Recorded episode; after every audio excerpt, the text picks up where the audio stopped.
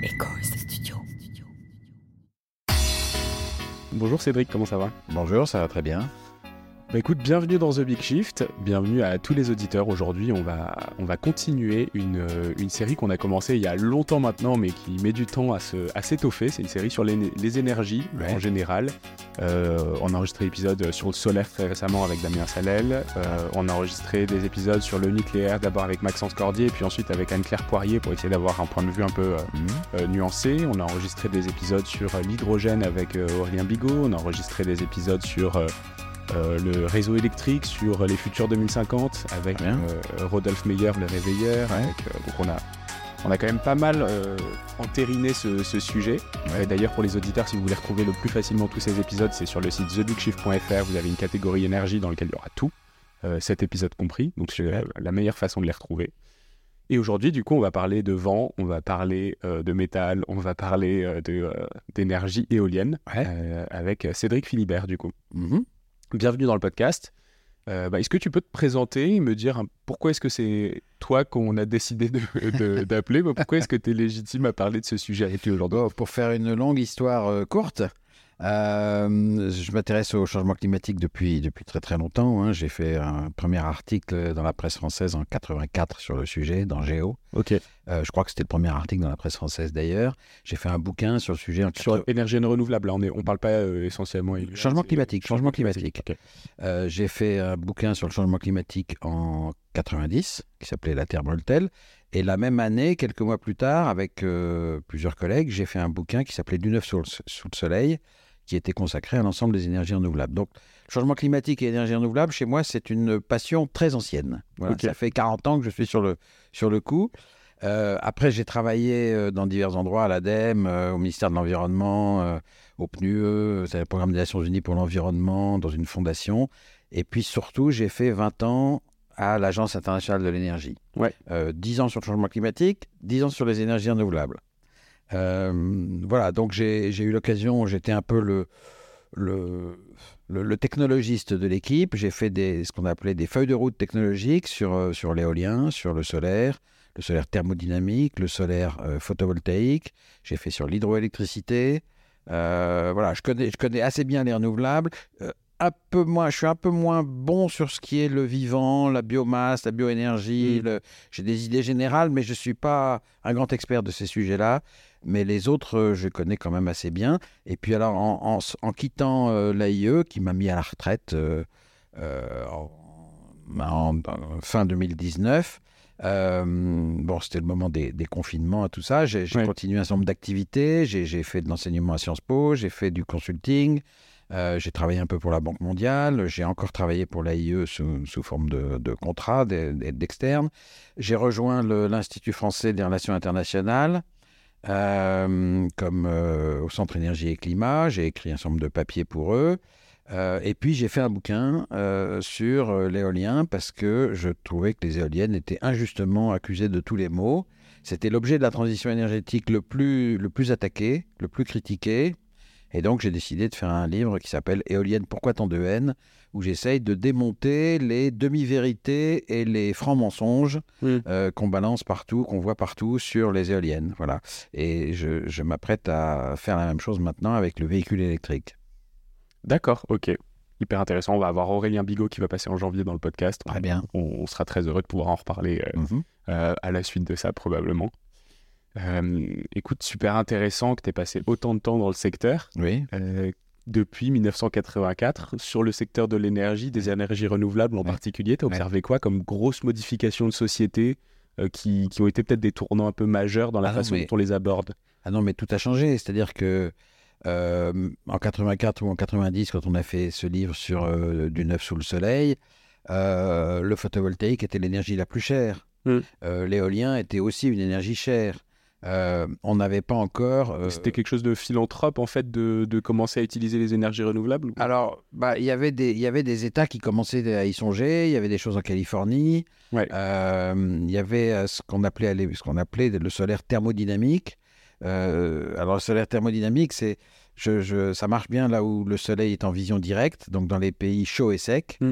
Là, on a le, la possibilité de concentrer les rayons du soleil sur, sur un corps noir. Ça fait la chaleur, et ensuite cette chaleur, on la transforme en électricité. L'intérêt, c'est que on peut stocker la chaleur pendant plusieurs heures et fabriquer l'électricité, non pas au moment où le soleil brille, mais euh, le soir au coucher du soleil, quand la demande d'électricité est maximale. Donc c'était très intéressant. Et puis à l'époque, euh, cette technique coûtait deux fois moins cher que le photovoltaïque. Maintenant, elle coûte, elle n'a pas changé de prix, pas beaucoup. Elle coûte trois fois plus cher que le photovoltaïque, parce que le photovoltaïque, pendant ce temps-là, a vu son coût divisé par 10. Donc ça a été énorme. Et l'éolien a vu son coût divisé par 3 depuis ce moment-là. L'éolien offshore a, surgi. Euh, le, secteur est totalement différent de ce qu'il était à l'époque. À l'époque, il y avait quelques pionniers. Euh, il y avait euh, les premières éoliennes en Californie, au Danemark. il y avait, c'était des petites machines qui mmh. faisaient 20 mètres de haut, qui faisaient de, entre 20 et 200 kilowatts. voilà, maintenant, les, les, plus petites machines font 2 mégawatts. Euh, c'est-à-dire. Euh, il y a 35 ans, en fait. Juste, euh, oui, c'est ça, c'est ça. Non, non, le, secteur a profondément changé. Et c'était des investissements qui étaient. Alors, il y en avait qui étaient très anciens. Il y a eu des investissements dans le solaire dans les années. au début des années 1900, il y a eu des choses. il y a eu, comme il y a eu des voitures électriques d'ailleurs. Et comme il y a le eu... solaire est très, très ancien, par exemple. Oui, oui, absolument. mais on a eu, on a eu on avait en Californie déjà du solaire thermique pour chauffer l'eau chaude. Mm. Euh, au début du XXe siècle. Comme on avait des voitures électriques au début des voitures, il y avait autant de voitures électriques que de voitures thermiques. Euh, voilà, il y avait des éoliennes pour pomper l'eau euh, dans les champs, et d'ailleurs elles sont toujours là. les éoliennes, il y en a eu depuis la nuit des temps, hein, enfin, 15e siècle, voilà, les moulins avant. Les moulins, oui. Voilà. il y a une, des phrases de ton bouquin, c'est Et pourtant, elle tourne. Oui, oui, oui. Alors, c'est intéressant d'ailleurs parce qu'il y a des gens qui, disent euh, Ah oui, alors les éoliennes, ça va nous ramener au temps du, 15, du, 15e siècle. Voilà, c'est un des thèmes de Jean Covici. Il dit Mais les renouvelables, elles étaient là avant, et si on veut y retourner, on peut, euh, mais on va avoir 100 fois moins d'énergie, ce qui est une bêtise sans nom, mais, mais voilà. Euh, parce que les machines n'ont rien à voir, et puis le niveau d'investissement aujourd'hui n'a rien à voir. Mm. le photovoltaïque, Damien Salel a sûrement dû te le dire, parce qu'il connaît son sujet par cœur, mais le photovoltaïque en 2022, c'est un milliard de dollars par jour mm. euh, investi dans. Euh, voilà, c'est un, gigawatt, 1000 mégawatts, l'équivalent en puissance d'une centrale nucléaire, même si ça produit moins d'énergie. 1000 hein, euh, mégawatts par jour installés dans le mm. monde. Il faut quand même avoir ces chiffres en tête c'est plus la même, c'est pas du tout la même chose. D'ailleurs, l'Agence internationale de l'énergie a dit récemment qu'ils n'avaient pas du tout anticipé le, la rapidité du développement des, euh, des énergies éoliennes et solaires euh, ces dernières années. Voilà, euh, l'Agence internationale de l'énergie a mis très longtemps avant de, se, de, prendre la mesure des choses. Je me souviens que ça a été pendant dix ans une bagarre à l'intérieur, mm. notamment sur leur leur euh, livre principal, le World Energy Outlook, euh, qui pendant dix ans a dit et écrit on a atteint l'an dernier un nouveau pic de, déploiement du photovoltaïque. Un pic, ça veut dire l'an prochain, ce sera moins ou, mm. au, plus, au mieux la même chose. Et chaque année, c'était mieux que l'année d'avant. Mais c'était à nouveau un pic. On avait à nouveau atteint un pic qui ne serait pas dépassé. Et nous, on était quelques-uns à l'intérieur à dire mais vous n'y êtes pas du tout les gars. Donc ça a été, ça a été une bagarre. Je, peux, je, peux, je le dis d'autant plus facilement que j'ai moi-même signé un bouquin de l'AIE en 2011 qui ressemble beaucoup à ce que l'AIE a fait ensuite en 2021. Un scénario euh, essentiellement éolien et solaire où on électrifie presque tout pour chasser les combustibles fossiles. Ce scénario qui est le net zéro énergie, euh, le net zéro emission de, de, by 2050, en 2050 de l'AIE.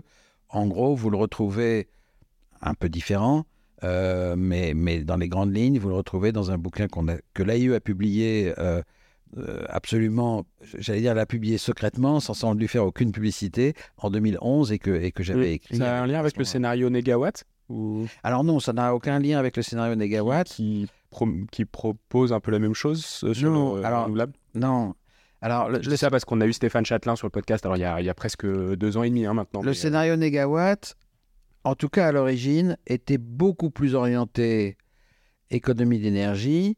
Il n'était pas du tout orienté électrification, alors que dans la vision, j'allais dire la vision moderne des choses, la vision qui est propagée maintenant par l'AIE, mais aussi par RTE, etc., euh, il y a une baisse de la consommation d'énergie, ou il y a en tout cas pas de hausse de la, de la demande totale d'énergie, à la fois grâce aux économies d'énergie et grâce à l'électrification, Mhm. parce que l'électrification est un grand moyen d'économiser de l'énergie. Euh, C'était pas du tout présent au début chez Negawatt. Alors c'est en Ouais. train de changer. Negawatt c'est, euh, a un peu suivi le mouvement, mais de ce point de vue-là, Negawatt a sûrement été précurseur sur la sobriété, mais pas du tout sur l'électrification. D'ailleurs, son, son intitulé Negawatt euh, le dit. euh, les, les, les, les- opposants à Negawatt, euh, très pro-nucléaire, il y, a, il, il y a 15 ans, avaient créé une association contre qui s'appelait Negatep, pour dire euh, euh, non aux, aux tonnes d'équivalent pétrole et donc Mm. vive l'électricité. Bon, dans leur- pour eux, c'était l'électricité nucléaire. Mais voilà, N- Negawatt n'était pas sur la même base, même si aujourd'hui, ça se, on se rapproche. Bah, merci pour cette grande introduction. Euh, L'idée, c'est quand même de parler d'éolien aujourd'hui. Du coup, euh, est-ce qu'on peut reprendre peut-être les bases Euh, Qu'est-ce que c'est euh, une éolienne De quoi c'est fabriqué Comment ça fonctionne Où est-ce qu'on en trouve aujourd'hui? Toute la, toute la Bon. partie base qui nous permet de, de comprendre un peu ce que c'est que cette énergie. Donc, l'éolienne est une machine à transformer l'énergie mécanique du vent en électricité. Et bon, on en trouve partout dans le monde aujourd'hui.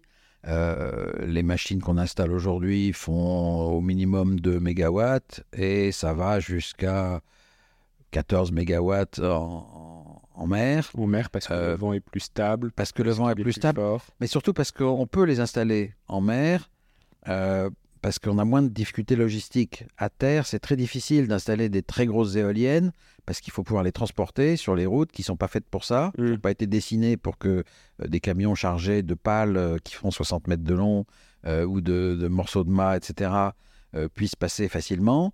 Donc c'est compliqué d'aller au-delà de, alors selon où on se trouve, mais d'aller au-delà de, de 4, 5, 6 mégawatts, euh, au-delà ça devient très très compliqué à Et c'est terre. une question de taille. Donc ça veut dire que les éoliennes offshore sont beaucoup plus grosses que des éoliennes. euh, Voilà, elles sur sont, Terre. elles, sont, elles sont plus grandes, elles sont plus grosses, elles ont une surface balayée plus grande. Alors en mer, elles bénéficient aussi de vents plus réguliers. Ouais. Mais ça, c'est un, un peu un, un autre sujet. Mais voilà, c'est pour dire que c'est des, machines aujourd'hui qui ont, qui ont une, une certaine dimension. Mm. Euh, tu, dis- tu disais une éolienne euh, dans les années euh, 1980, c'était 20 mètres. Oui, c'est ça. Aujourd'hui, Oui. c'est combien euh, Bah aujourd'hui, euh, en, en bout de pale, on est à 160-180 mètres. Donc on a un hub, donc on a un mât qui fait euh, 80 à 100 mètres de haut généralement. hein, aujourd'hui, voilà. Euh, donc c'est voilà, Mettez ça en perspective. voilà. Alors pourquoi pourquoi on fait des grandes éoliennes et pas des petites? C'est une question que les gens se posent. Euh, Il n'y a pas tellement d'économie d'échelle, curieusement, à faire plus grand. Ce qui l'intérêt de faire plus grand, c'est c'est surtout de faire plus haut. Et parce que plus haut, on a des meilleurs vents. Mm. Et c'est ça l'intérêt principal. Alors en mer, c'est moins vrai parce que en mer, il n'y a rien qui arrête le vent, si j'ose dire. Donc euh, partir du moment où on est au-dessus des vagues. Exactement, on, peut très bien aller assez bas. Euh, à terre, il vaut mieux être un peu haut.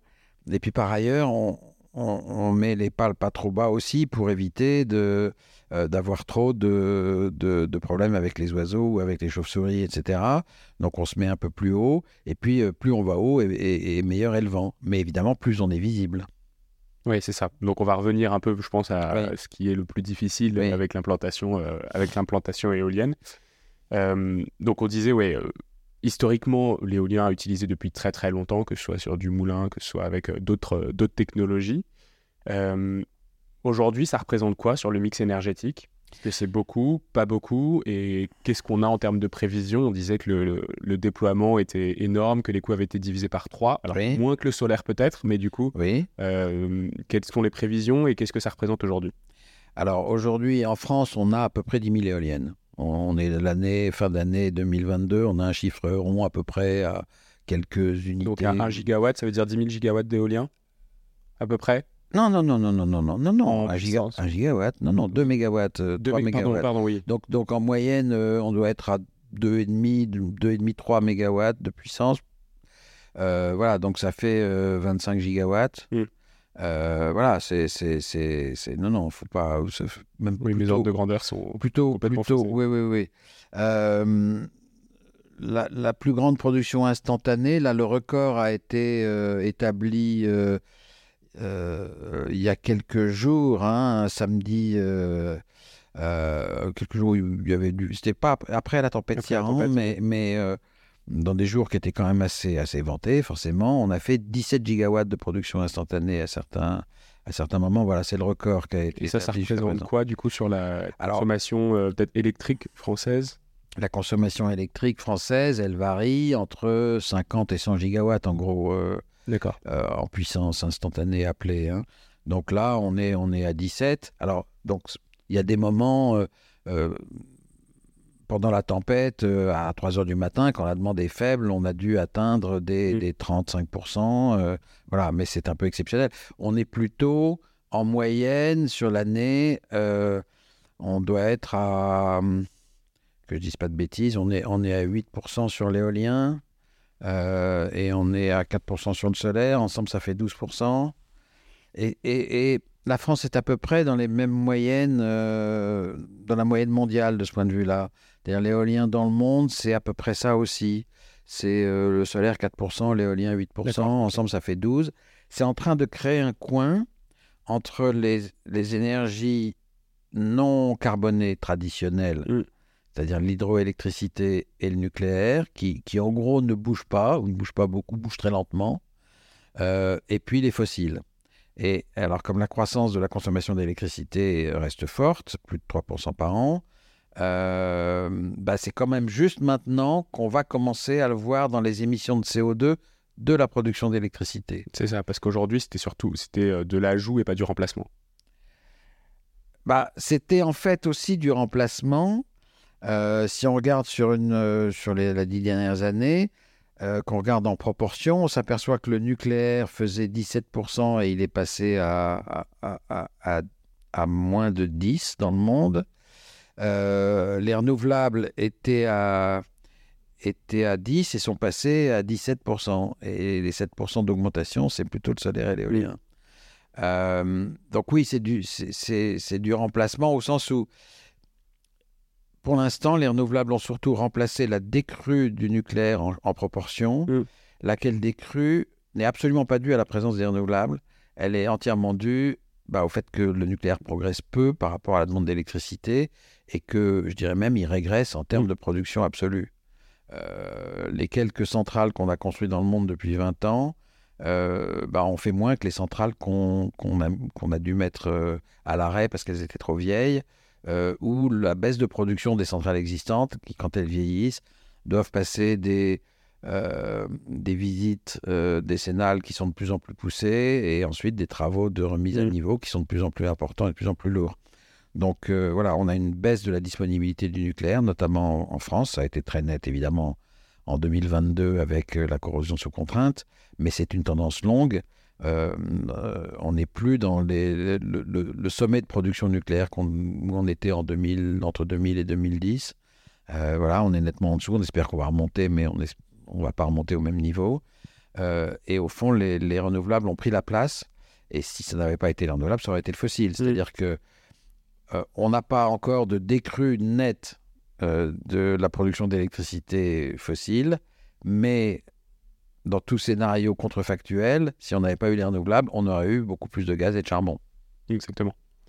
Euh, je voulais revenir sur euh, donc, euh, la production électricité liée aux éoliennes durant la tempête. Donc, ça a été un, un max. Oui. Est-ce que plus on a de vent, plus on a d'électricité éolien? Est-ce qu'il y a, est-ce que ça, c'est complètement linéaire ou est-ce que en fait, bah, je- en fait, c'est, complètement, c'est un, c'est euh, une observation personnelle qui, euh, quand on se balade euh, et qu'il y a du vent, on n'a pas forcément toutes les éoliennes qui sont en cours de marche. Oui. Est-ce que c'est parce qu'on les freine, parce que c'est dangereux? Comment ça se Alors, passe? alors, une éolienne, elle, elle commence à tourner à 3 mètres par seconde. Donc, il y a des moments, environ un quart du temps, où elle tourne pas parce qu'il n'y a pas assez de vent. Bon, Mm. ça, c'est tout à fait net. Alors, c'est- vrai pour chacune d'entre elles. C'est pas forcément vrai pour la totalité du parc. Oui. Quand on a un parc réparti en France sur euh, plusieurs façades maritimes, etc., on a des régimes de vent qui sont pas complètement couplés.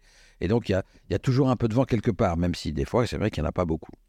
Euh, bon, ensuite, elle démarre, et puis vers euh, euh, 35 mètres par seconde, elle atteint so- son régime de croisière euh, et sa puissance nominale. Alors 35 mètres par seconde, si on fait en kilomètre heure pour que les gens comprennent. Il euh, bah, faut faire le calcul. Diviser, ça fait. Euh... Désolé pour cette faut question. Il faut multiplier par, par 3,6. Ouais, c'est ça. Ça du fait, nous fait du on va, on va couper cette partie-là peut-être. Wow, on, on, accélérera un peu le passage où on fait des calculs un peu compliqués. Euh, non, mais on est autour de 10-15 euh, km h du coup, c'est ça? Ouais, c'est ça. C'est ça. On est vers 10 km h Et puis, elle atteint la puissance nominale. C'est-à-dire que quand le vent va accélérer, la puissance mécanique du vent, elle, augmente très vite avec la vitesse. Hein. C'est une fonction du cube de la vitesse. Mais là, on va gérer avec les pales des éoliennes, on va les détourner un peu du vent, euh, et on va essayer de faire en sorte que ça tourne pas plus vite, mm. parce que ça produira pas plus. Et, ceci jusqu'à une vitesse de, alors je veux dire en kilomètre heure, 90, 100, 110 km heure. Qui sont les vitesses qu'on observe sur des tempêtes classiques. Voilà, euh. et là, on va éventuellement la mettre à l'arrêt. Mm.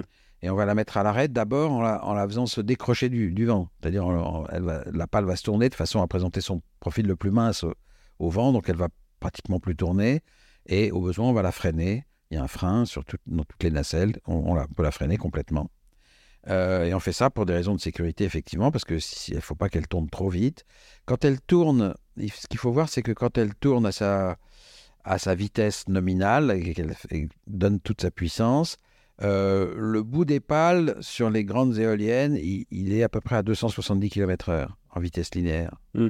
Alors ça, on n'a pas l'impression parce que c'est majestueux, ça tourne, ça, mais quand on regarde la circonférence et, et le moment ça prend Parce que d'une pale, de 60 mètres, ça veut dire un cercle de 120 mètres bah, de, diamètre. C'est ça. Et donc, donc, on est à 270 km/h, il ne faudrait pas aller plus, plus vite. Euh, sinon, après, ça peut devenir dangereux. Euh, voilà, donc on les arrête. Mais quand on regarde ce qui se passe dans une tempête, on s'aperçoit qu'il y a peut-être des moments où sur une zone très précise, il y a finalement pas mal d'éoliennes qui sont arrêtées en même temps. Ça a été le cas euh, des éoliennes euh, maritimes du parc de Saint-Nazaire dans la mm. tempête Yaran. à certaines heures dans la nuit, il y a eu pas mal d'arrêts, la puissance du parc a baissé. mais si je regarde la puissance de l'ensemble des éoliennes françaises, pendant la tempête, bah, elle a été très proche de son maximum. Son maximum n'est pas la somme de toutes les puissances nominales, c'est en dessous, c'est, c'était 17 gigawatts euh, euh, il, y a, quelques jours, dans une situation en fait un peu meilleure, c'est où il y a pas mal de vent partout, mais pas de tempête. Mm. Ça, c'est, il peut y avoir un peu plus d'énergie. Euh, voilà, quand, quand, elles sont toutes à leur puissance nominale, on est au maximum. On n'a pas besoin des tempêtes pour avoir, pour avoir beaucoup d'énergie. Mais pendant les tempêtes, il y en a aussi beaucoup. On était à, 16 gigawatts en France euh, pendant la tempête. Donc, le fait que quelques éoliennes soient à l'arrêt, c'est pas un gros problème parce que c'est compensé statistiquement par le nombre d'éoliennes. Ok. Je pense qu'on a bien compris la partie technique, comment ça fonctionne, euh, ce que c'est, ce que ça produit, euh, le mix énergétique qui est associé à ce méthode de production. J'aimerais bien qu'on revienne sur des sujets qui sont peut-être un peu plus sociaux autour de l'éolien. Il y a un truc que je comprends pas, c'est que euh, les énergies renouvelables, on le vend en poupe, euh, tout le monde est super content des, des énergies renouvelables, et pourtant, l'énergie éolienne, particulièrement, plus que solaire, j'ai l'impression, bah, euh, une sorte de, de vent de contestation, de critique sur cette, sur, sur cette façon de produire de l'électricité. Euh, alors qu'il y a une sympathie pour les, pour les énergies renouvelables en général. Alors pourquoi est-ce que le solaire est plus accepté et qu'est-ce qui, qu'est-ce qui s'oppose un peu euh, socialement à, l'éolien?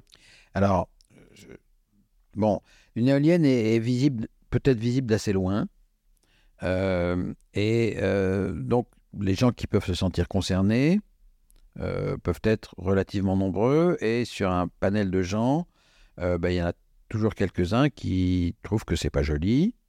Bon, ce qui est subjectif. C'est subjectif. On ne peut pas contredire cet argument. On peut ne pas aimer, on peut ne mm. pas avoir envie de les voir. Alors, il y a des gens qui peuvent se trouver assez près, qui peuvent craindre euh, des effets pour eux, pour leur santé, pour euh, la santé de leurs animaux. voilà. Il y a beaucoup de craintes euh, dont l'expérience prouve qu'elles ne sont pas fondées sur quelque chose. Hein. Il, il y a, il y a 10 000 éoliennes en France, il y, a, euh, il y en a 4-5 qui ont posé des problèmes à des gens proches qui se sont un peu obstinés dans une opposition. Ils n'ont ils ont pas supporté que leur opposition ne soit pas entendue. voilà. Alors, donc il y a toujours des gens localement qui vont dire ah ben moi j'en veux pas, moi je préfère pas, j'ai je, choisi cet endroit pour être tranquille, c'est pas pour avoir une, éolienne qui fait que ça va ressembler à je sais pas quoi, il va y avoir de la lumière la nuit, ça on pourrait, pourrait se défaire de ça très facilement, mais bon, euh, il va y avoir du bruit, en fait il y a assez peu de bruit, mais bon on peut entendre un peu le flouf flouf quand de, la pale qui passe devant le mât, euh, à 500 mètres on n'entend pas énormément, mais on entend un petit peu, bon etc. Euh, donc voilà, des gens qui peuvent trouver que ces nuisances sont euh, insupportables, comme euh, bah, quelquefois euh, la nuisance du voisin. on trouve qu'elle est acceptable parce qu'on est content de savoir qu'on a des voisins, ou on trouve qu'elle est insupportable parce que, pour des tas de bonnes raisons ou de mauvaises raisons, le voisin ne nous plaise pas. voilà. On peut avoir des tas de bonnes et de mauvaises raisons de, de, de crisper sur quelque chose. Mais en France, il y a quelque chose de plus qu'on n'a pas ailleurs euh, c'est que, alors, qu'on n'a pas ailleurs, il y a beaucoup de choses qui ont été dites sur les éoliennes, y compris des tas de mensonges qui ont été inventés outre-Atlantique dans des cercles d'extrême droite, financés par l'argent du pétrole et du charbon. Ça, c'est une première chose. Et ces cercles font la guerre aux éoliennes dans de nombreux pays et diffusent une désinformation dans de nombreux pays. Mais en France, cette, euh, désinformation a été reprise et transformée par une fraction du lobby nucléaire qui ne supporte pas de voir ce qui est vécu comme une concurrence. Mmh. Euh, donc, alors, du coup, les arguments sont quand même très différents. Euh, aux États-Unis, en Australie, c'est finalement euh, le propre des climato-sceptiques.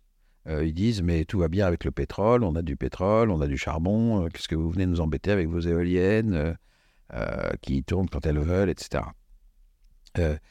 en France, on ne va pas dire ça on va dire, le nucléaire fait encore mieux que l'éolien euh, pour euh, décarboner l'électricité. Et les éoliennes, ça va remplacer de l'électricité décarbonée, ça sert absolument à rien. puis alors on va nous dire le nucléaire fait deux fois moins d'émissions de CO2 que, l'éolien. alors l'éolien quand elle tourne, elle fait aucune émission de CO2. Dans sa construction, comme elle naît dans un monde qui est imbibé de pétrole jusqu'au cou, euh, dans sa construction, il y a forcément des émissions de CO2. On va reparler un peu. Oui. Euh, on dit, euh, on évalue généralement, moi je conteste pas ce chiffre, à 12 grammes par kilowattheure de, de, CO2, pour, pour, les éoliennes. et 6 pour le nucléaire. le 6 pour le nucléaire est discuté, mais bon, je ne le discute pas. Mettons que ce soit deux fois moins. On parle de pouillem, c'est-à-dire on compare à du gaz, c'est 400 grammes. Euh, pétrole 800, 800, charbon 1200. Charbon 1000 et quelques, voilà. Donc, donc le, deux fois plus n'a aucun sens. C'est euh, voilà. Euh, mais voilà, c'est ça le, le type d'argument qu'on entend. le pire là-dedans, c'est que justement, il y a une opposition, alors qu'il y a une complémentarité qui pourrait être très forte.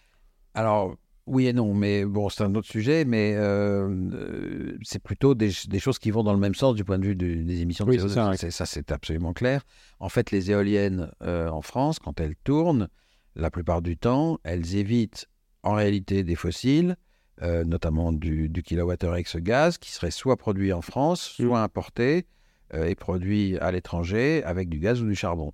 Pourquoi? Parce que, pour, pour rappeler, mais vous pourrez écouter l'épisode avec, euh, avec Rodolphe Meyer, c'est parce qu'on ouvre les centrales de production d'énergie, d'électricité dans un certain ordre, oui. en fonction bah, de euh, leur euh, facilité à être ouvertes et de leur impact sur l'environnement. Et donc, et, centrales fossiles... et, du coût marginal de leur fonctionnement. Exactement. Et ce coût est excessivement faible pour les éoliennes et le, solaire.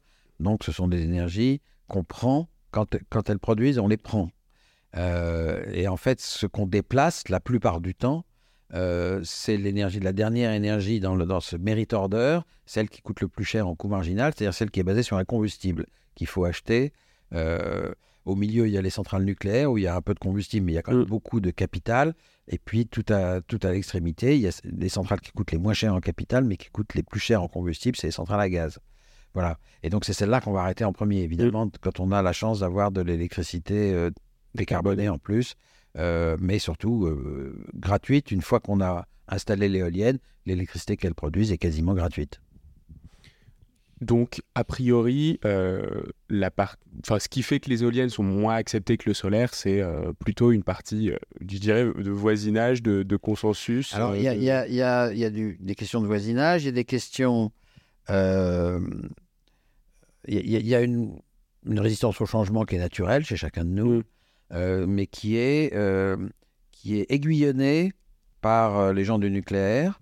Euh, et il est rare que dans un morceau de campagne, on ne trouve pas euh, euh, quelques retraités de, de, de nucléaire ou qui ont plus ou moins vécu cette période avec enthousiasme, etc.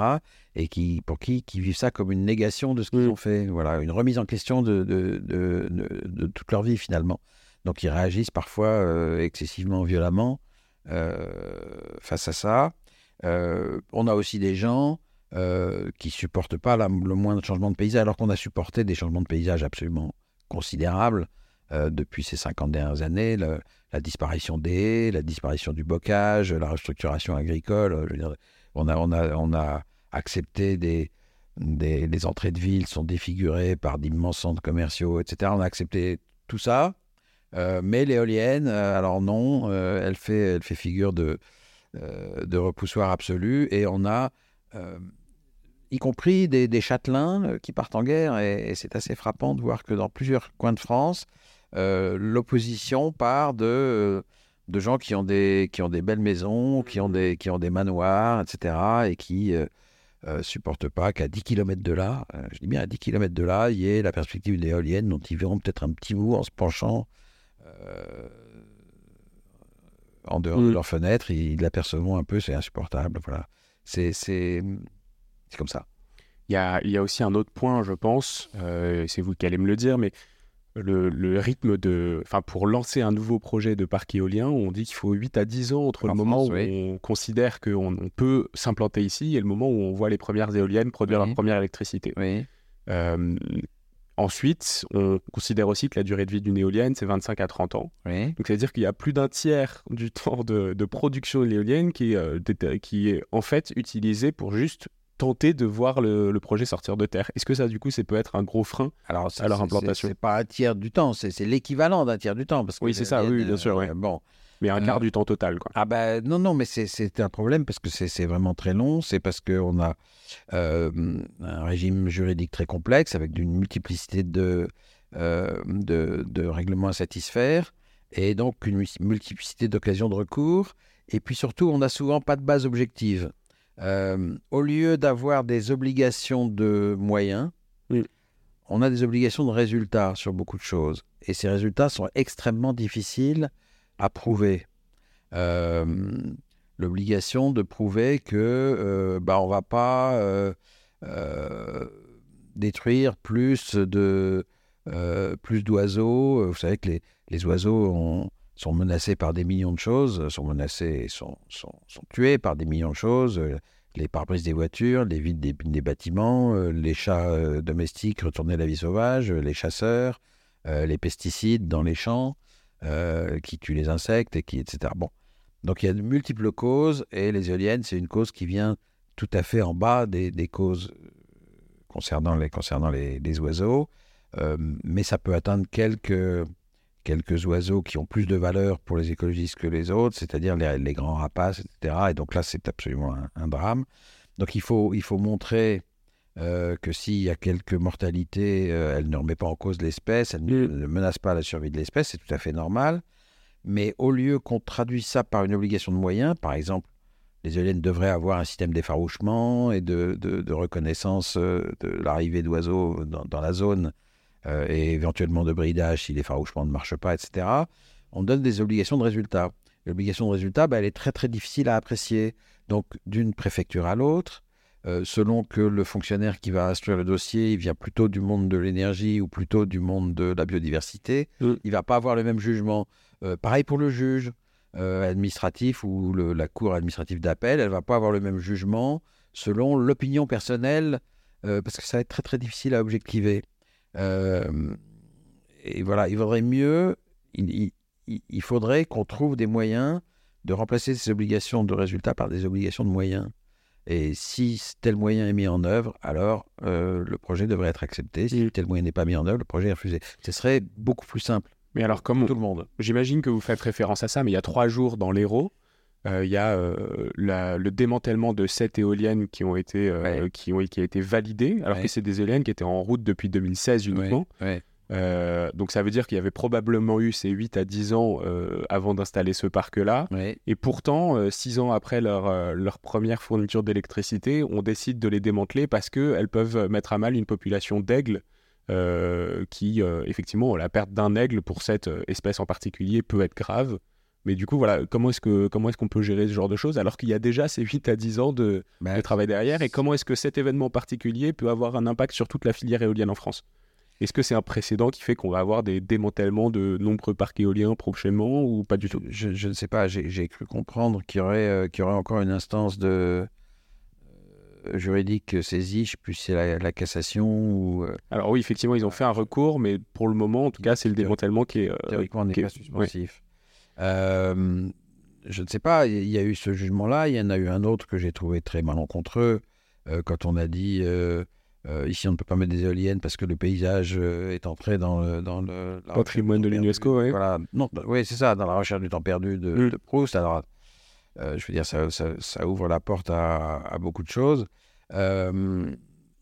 Il va falloir qu'on accepte de comprendre que on ne peut pas toujours se reposer sur le reste du monde pour avoir notre énergie. Aujourd'hui, c'est ce qu'on fait avec le pétrole euh, et le gaz. C'est quand même 60% de notre énergie. Le but, c'est pas d'arriver à 100% d'autonomie, mais c'est quand même de réduire très fortement cette dépendance. Euh, en même temps qu'on réduit les émissions de CO2, ça veut dire produire de l'énergie sur notre sol et ça ne peut pas passer complètement inaperçu et n'avoir aucun impact euh, ni visuel, ni sur euh, des surfaces. Ou, voilà. Mm. il, peut pas, il ne peut pas ne pas y avoir d'impact. Euh, la question, c'est de savoir mesurer ces impacts. Aujourd'hui, Mais Qu'est-ce qui a été mal fait là dans ce cas, du coup, dans cet exemple précis? Je ne sais pas, parce que peut-être que ça a été mal fait. Je, Mm. je- je peut-être qu'il faut démonter ces éoliennes, j'en sais rien. Je ne dis pas que toute éolienne a forcément été bien installée au bon endroit. Oui. Donc, vraiment, je, ne- dis rien sur ce cas précis que je ne connais pas. Euh, mais, de façon générale, euh, on prend des précautions qui deviennent maintenant absolument extraordinaires et on ne fait pas forcément les choses, euh, simples. On, dépense des sommes phénoménales aujourd'hui par, par oiseau sauvé ou par chauve-souris sauvée. Et dans certains cas, cet argent serait probablement beaucoup plus efficace s'il était dépensé autrement pour cette même protection des chauves-souris ou des oiseaux. Voilà. Euh, mais là, on, arrive à des choses qui deviennent un, peu folles sur les, sur les, sur les éoliennes, alors qu'on est dans une situation, euh, on va vers un manque criant d'énergie et d'électricité. Euh, et on l'a vu en 2022 avec le- les, les- les- prix faramineux qu'ont atteint le, le kilowattheure électrique importé ex-gaz euh, d'ailleurs en Europe. On n'est pas à l'abri d'une répétition de ça. La, guerre en Ukraine n'est pas finie, loin de là. Euh, le pétrole russe ne va pas revenir euh, le- et le gaz russe non plus. Euh, heureusement, toute l'Europe maintenant développe les renouvelables encore plus vite qu'avant. Mm. hein. On, a, on a sévérisé les, on a, on a rapproché les objectifs. On a, voilà. Il y a eu un petit rebond du charbon, mais il va être effacé très vite, précisément parce qu'on développe les renouvelables encore plus vite qu'avant. La France est- n'est pas vraiment dans le coup. Euh, on a signé un objectif de 42,5%, mais quand on regarde la stratégie sur laquelle il y a une consultation actuellement, euh, la nouvelle stratégie nationale bas carbone, cet objectif par- ne paraît pas. Euh, il n'est pas exprimé. Euh, euh, on- a un discours qui est de dire on va faire du solaire et de l'éolien maritime. Pour l'éolien terrestre, euh, on continue sur notre lancée, euh, sur le rythme pépère auquel on est actuellement. Donc il n'y a aucune vraie ambition sur l'éolien terrestre dans ce pays. Euh, c'est tragique, c'est-à-dire ce gouvernement a l'éolien honteux. Il en fait un peu, mais sans vouloir trop le dire. Au fond, il a complètement intégré les oppositions et les objections. Alors pas au point de, de- de- de démanteler les éoliennes comme le voudrait le Rassemblement national, mais, mais franchement, il a l'éolien honteux. Il, voilà, il n'ose pas dire. Il faudrait doubler ou tripler le rythme d'équipement et se donner les moyens pour ça. Et pour ça, il faudrait d'abord commencer par régler la question des radars météo et militaires qui font que, euh, et des balises de l'aviation civile, qui font que quasiment les trois quarts du territoire français est interdit d'éoliennes. Euh, et même là où il y en a, par exemple, on ne peut pas faire du repowering, vous savez, aujourd'hui, euh, très souvent, on remplace 5 éoliennes de 2 MW mm. par 3 ou 4 éoliennes de 3 ou 4 MW. Donc on augmente la puissance et on réduit le nombre de mâts. Tout le monde est gagnant. Pour ça, il faut des éoliennes un peu plus hautes, un peu plus grandes. Euh, et ben, c'est souvent impossible pour ces raisons, même raisons de, radar. Même dans les régions où il y a des éoliennes, on a des contraintes qu'il n'y a pas ailleurs en Europe. On, est en train d'installer les dernières petites éoliennes d'Europe. Euh, bientôt, les fabricants vont cesser de, totalement de les, de les produire, ces mmh. éoliennes, parce qu'il n'y a plus que nous qui mettons des éoliennes de 2 MW. Partout ailleurs en Europe, on met du 3, du 4, du 5. Euh, on est dans une situation euh, voilà, et le gouvernement ne prend pas à bras le corps ce problème. Il a été résolu partout ailleurs. Pourquoi est-ce qu'on ne peut pas le résoudre en France? Nos militaires ne sont pas différents, nos avions ne sont pas différents, euh, la météo n'est pas différente. Je veux dire, on, devrait pouvoir trouver les solutions techniques à ce problème et ça libérerait beaucoup d'espace. A priori, on a aussi une côte atlantique qui est quand même très prononcée et qui pourrait aussi. Absolument, on a, on a mis. on a un gros potentiel. Quoi. On a mis l'essentiel de nos éoliennes dans le nord et dans le Grand Est. Alors c'est bien, d'ailleurs les gens ils en sont contents. Il hein. faut, faut, faut, faut, arrêter de dire que les gens euh, les gens s'opposent aux éoliennes tant qu'elles ne sont pas là. Une fois qu'elles sont là, en règle générale, dans une écrasante majorité, les gens s'y habituent très vite. Euh, et puis ils s'habituent aussi au fait que bah, leur fiscalité euh, ne monte pas ou mmh. baisse parce que les, les, éoliennes rapportent à la fiscalité locale. Ça a une aide. J'ai entendu l'autre jour Monsieur Ducrot, le, le, le, le maire d'une des communes du, euh, de la communauté de communes du Haut-Montreuil dans le Bas-de-Calais, 49 euh, communes, 107 euh, éoliennes, expliquer comment, grâce aux éoliennes, il a financé des, centres d'activité, la crèche, le centre social, le centre médical. Enfin, voilà, c'est. Oui, je sais plus avec qui on disait ça en plus, c'était qu'il y avait une sorte de d'aversion de base à l'installation d'une éolienne et à partir du moment où donc ils avaient fait un, test où ils avaient fait dit on va poser une éolienne à cet endroit-là. Alors évidemment, il y avait eu une foule générale. Et à partir du moment où ils étaient allés voir les, citoyens en disant bah voilà, vous pouvez participer, vous pouvez investir dans un projet éolien, donc c'est-à-dire avec une sorte de crowdfunding euh, local. Ah, ça aide aussi beaucoup. Oui. Euh, et en fait, le fait de pouvoir être euh, bah, investi de ce projet, fait, vraiment être partie prenante de ce projet, en fait, les, toutes les toutes les velléités s'étaient effondrées d'un coup et les gens étaient plutôt heureux d'avoir ça. Et peut-être qu'il y a un côté un peu démocratique, un peu ah participatif, citoyen à retrouver là-dessus. Oui, oui, on, a, on a de l'éolien participatif en France, euh, des gens qui se sont. Euh, qui ont monté des associations, mais c'est extraordinaire ce qu'ils mm. font. Hein. Je, moi, je trouve ça extraordinaire. Euh, ils ont monté des associations, ils ont des centaines de personnes dans leur association. Euh, ils ont des gens qui ont investi, euh, les uns 100 euros, les autres 1000 euros, etc. Bon, c'est intéressant. On peut avoir un, un retour sur investissement même à 3 à 4% pour un citoyen qui, oui, absolument. au lieu de ça, aurait mis sur un livret A. Ou, euh, Absolument. Et puis voilà, les gens du coup participent au, développement économique et énergétique de, leur territoire. C'est super bien ce qu'ils ce qu'ils font. et ces gens le font avec parfois beaucoup de, ténacité. J'en ai rencontré. J'ai rencontré un monsieur qui avait plus de 80 ans. Ça fait 10 ans qu'il se bat pour son éolienne et il est euh, en but au dernier, au, encore au recours euh, euh, de, du châtelain du coin qui, qui n'en veut pas dans son territoire. Voilà, et ça fait 10 ans qu'il tient son association et qu'il a regroupé des, des, centaines de gens qui, qui, soutiennent le projet et, et ça bute toujours sur la mauvaise volonté d'une poignée Ouais. Euh, Alors j'ai l'impression que la volonté générale reste en demi-teinte. On est en train de clé un peu cet épisode, mais j'ai l'impression que la volonté générale reste un peu en demi-teinte. C'est quoi votre euh, votre espoir sur le futur? Est-ce que déjà depuis 5-6 euh, ans, vous avez vu une grosse différence dans l'acceptation de ces projets-là? Ou est-ce que c'est toujours aussi compliqué de les, les faire avancer? Et est-ce que dans est-ce qu'il y a un espoir pour que ce soit plus simple dans les, dans les 2-3 prochaines années? Puisque de toute façon, en fait, on a un objectif de multiplier bah, par 3 les énergies renouvelables en 2030. Malheureusement, je ne suis pas sûr. Alors, il y a des dispositions dans la loi d'accélération des renouvelables qui peuvent aider. Euh, la possibilité d'avoir un fonds de recours pour ceux qui vont construire, d'un fonds de, garantie pour ceux qui construiraient sans que tous les recours soient épuisés. Parce que dans la plupart du temps, les recours finissent par, euh, par être. Euh, euh, par ne plus faire obstacle, parce que les, les, les, les, les finit par réussir à les construire, mais voilà. on s'épuise. Voilà, ça prend du temps. Donc maintenant, on va pouvoir construire sans attendre forcément le dernier moment. Ça, c'est positif. Mais d'autre part, le Sénat a inventé tout un espèce de millefeuille de, de, de planification qui est supposé faciliter l'acceptation mais qui, qui, qui, est censé se, se mettre en place d'ici 5 ans. Euh, et c'est beaucoup trop long parce que là, on est pris à la gorge.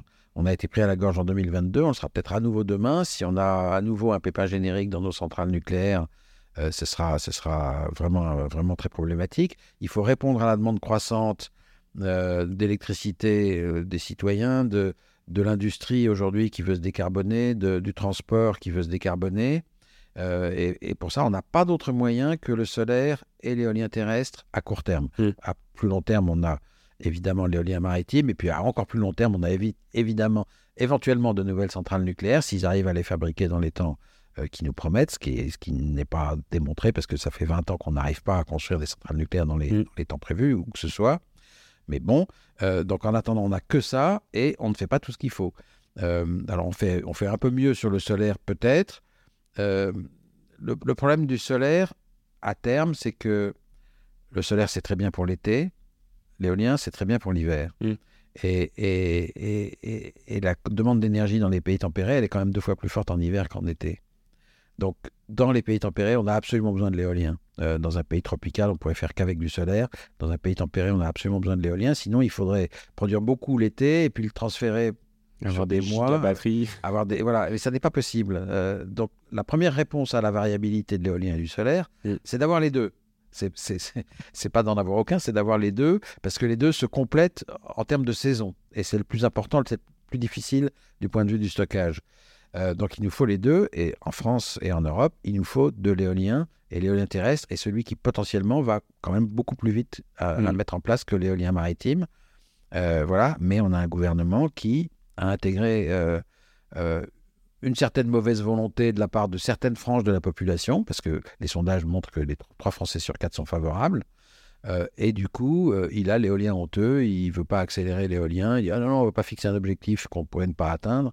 Alors que surtout, dans tous les autres domaines, il fixe des objectifs qu'on pourrait ne pas atteindre, mais c'est pas grave si on atteint un objectif qu'à 95%, et que c'est un objectif ambitieux, bah, on aura fait plus que si on ne met pas d'objectif ambitieux et qu'on se dit non, non, on va juste faire euh, notre petit train-train. Euh, voilà. Ben, là, on est sûr qu'on ne va pas atteindre des objectifs, euh, on ne va pas faire trois fois plus. Donc, ça, c'est très, très problématique. Bah, merci beaucoup, Cédric, pour cet épisode qui a fini un peu.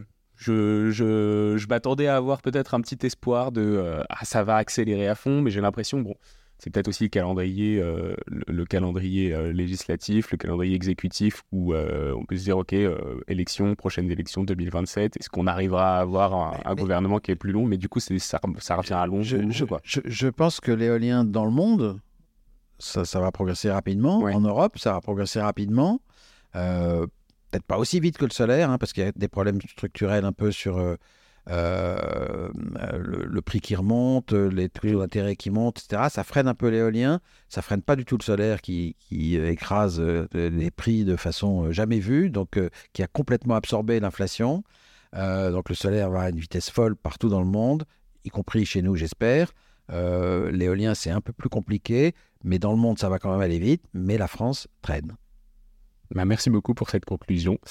Et euh, si vous êtes encore là, c'est que vous êtes notre auditeur préféré. N'hésitez pas à laisser 5 étoiles sur votre appli de podcast et un commentaire sur Apple Podcast, sur Spotify. Et je vous retrouve très bientôt. Merci Cédric, à bientôt. Merci. C'est la fin de cet épisode de The Big Shift. J'espère qu'il vous a plu et que vous en avez retiré quelque chose pour votre vie quotidienne. C'est ça le plus important. C'est beaucoup plus simple de parler du sujet sensible de l'environnement quand ses amis ou sa famille sont vraiment informés. Alors partagez le plus possible The Big Shift, ça aidera tout le monde. Et si vous avez des questions, des sujets que vous souhaitez qu'on aborde, des invités que vous voulez entendre, ou tout simplement que vous voulez qu'on discute de cet épisode, envoyez-moi un message sur LinkedIn. The Big Shift est produit par Echoes Studio. Si vous avez un projet audio, contactez-nous sur www.echoes.studio. Merci d'avoir écouté jusqu'au bout. Je vous retrouve très bientôt pour un nouvel épisode.